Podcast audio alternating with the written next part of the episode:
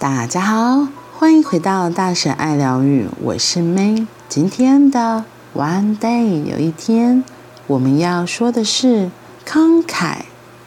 慷慨是超越自己能力的给予。一碗拉面可以尝出什么人生滋味？祖传秘方是不是卖吃的最高境界？把一种技艺做到花开蝶舞般的自然天成。世上无人能模仿，无人能超越，可以称为神。拥有神迹，不藏私，不私传，秘方任人取用，那是神中之神。二零零七年三月二十日，日本第一拉面店东京池袋的大圣轩最后一天营业。大圣轩的老板山岸一雄，拉面的神中之神。今日之后将要封刀退休，从日本各地赶来的拉面迷排成没有尽头的长龙，要排上九小时才终于吃到最后一碗神之拉面。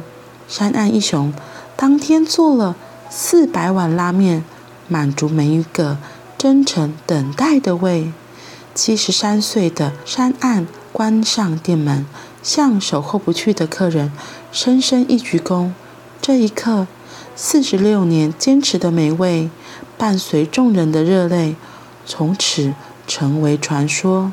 这简单的句点，都是一生专注只做一件事，一生专情只爱一个人的山岸最华丽的告别演出。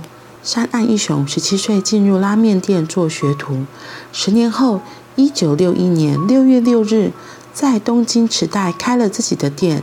大圣轩，面条自己做，高汤精心熬，食材不惜成本，工作不怕辛苦，他只怕客人吃不饱，所以给，所以给的面超大碗，这样实实在在的美味，吃过一次就离不开了。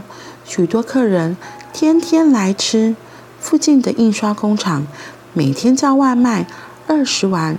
一叫四十年，他的酱油拉面看似简单，却有说不出的美味。不再吃会难受。大圣轩每天只开四个小时，只卖两百碗，不是他搞饥饿行销，而是这是他个人所能准备食材的极限。天天大排长龙，通常排两个小时。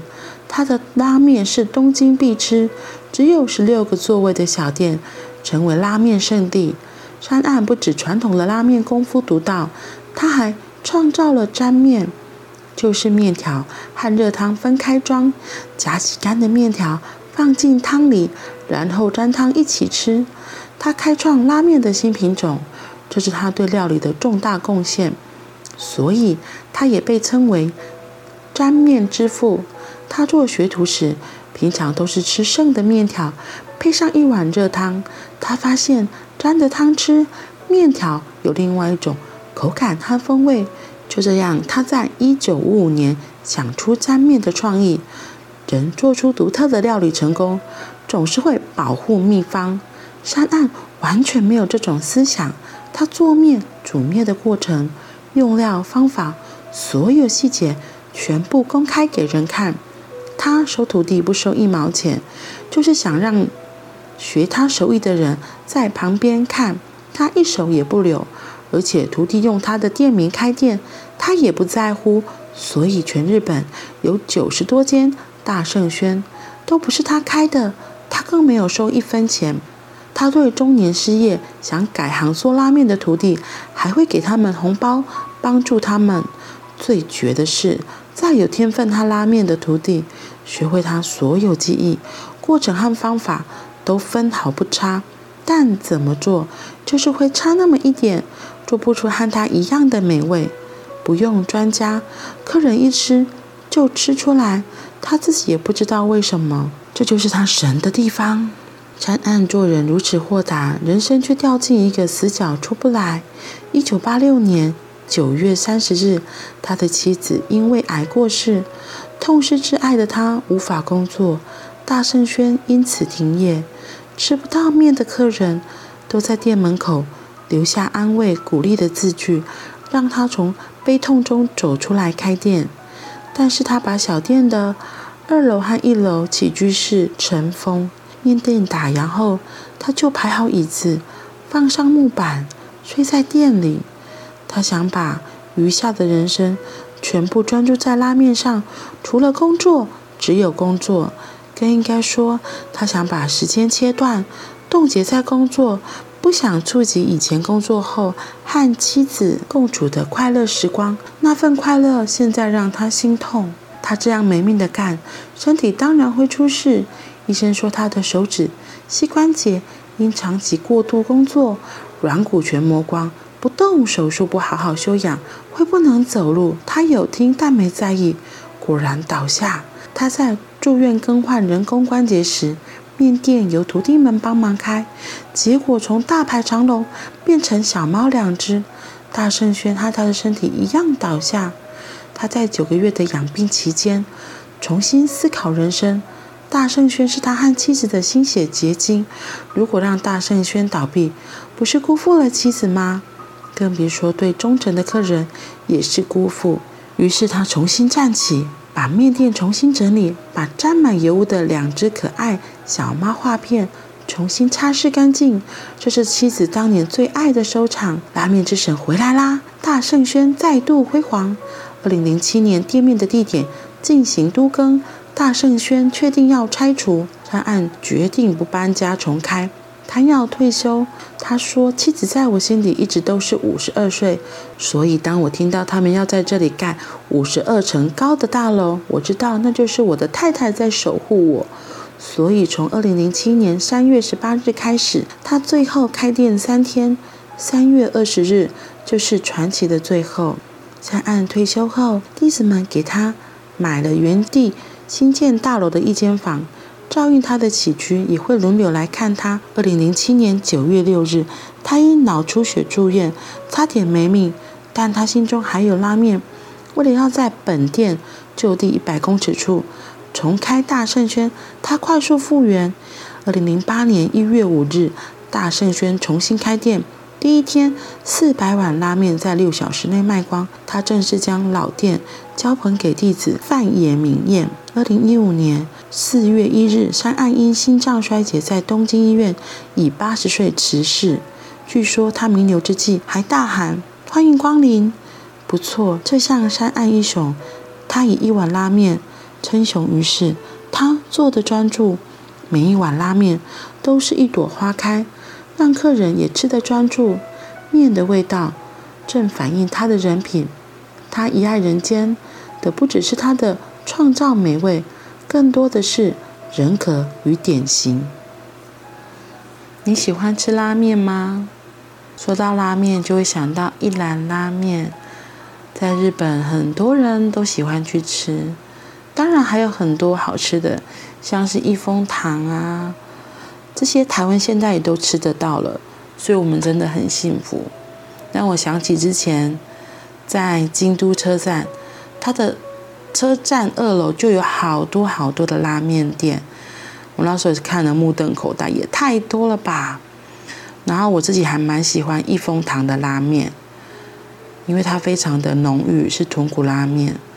我还记得小时候有一款有一款拉面叫做瓦卡妈妈。它就是豚骨拉面，是蓝色的包装，我超级喜欢吃的。那可能当然跟这个拉面的滋味是肯定不太一样嘛。嗯，不过我觉得这个山岸，它为什么能够做出非常独一无二的滋味？一碗拉面可以尝出什么样的人生滋味？祖传秘方是不是卖吃的最高境界？问题是，你看哦，山岸他并没有私藏祖传秘方，而且他还是无私、没有收费的，把这些秘方给交给愿意来学习的人，甚至还主动借钱给来学的那失业的中年人。我觉得这里面有个最特别、最特别的，我相信他在里面有付出他很多的爱，他的爱，他的耐心，让这一碗平凡无奇的拉面画龙点睛，像活了过来一样。哇！让我突然想到很久很久之前，那时候我也曾经想开一间店。然后那时候我的师傅问我说：“哎，你为什么想开店？”我跟他说，我想开一间店，让人们可以进来觉得很舒服、很放松，然后呢，又可以在这里吃到充满爱的料理。有时候一碗浓汤，一杯咖啡，甚至是一盘炒饭，都可以温暖一个人的心。那时候的我，希望透过我做的料理，也能够让进来的每一位客人觉得很开心、很幸福，然后心满满的、暖暖的离开我的店。哇！我现在现在，我现在这样想，都会想到那个画面。所以我猜，这个善案。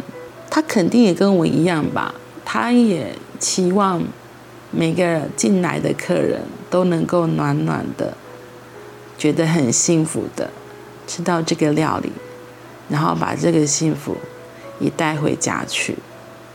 不是只在店里能够搞，不是只有在店里能够感受到这个幸福的滋味，还能够把这个尾韵带回家，甚至分享给。家里的其他人，我觉得这个真的做这件事情的初心很重要。有些人会在做料理的时候放轻快或自己喜欢的音乐，因为这样子喜悦、开心的能量，在做料理的过程中也会让这个菜滋味不同。我记得我也曾经这样试过，其实真的很神奇，用。爱用开心喜悦的心下去煮的料理，真的特别不一样。所以我猜，这或许也是他的徒弟们为什么没有办法做出跟师父同样的料理。这就是里面的一个小撇步。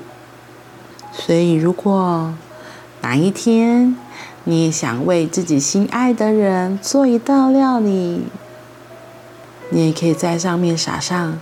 神奇的魔法调味料，那就是你的爱哦。好啦，那我们今天就到这里喽，我们明天见，拜拜。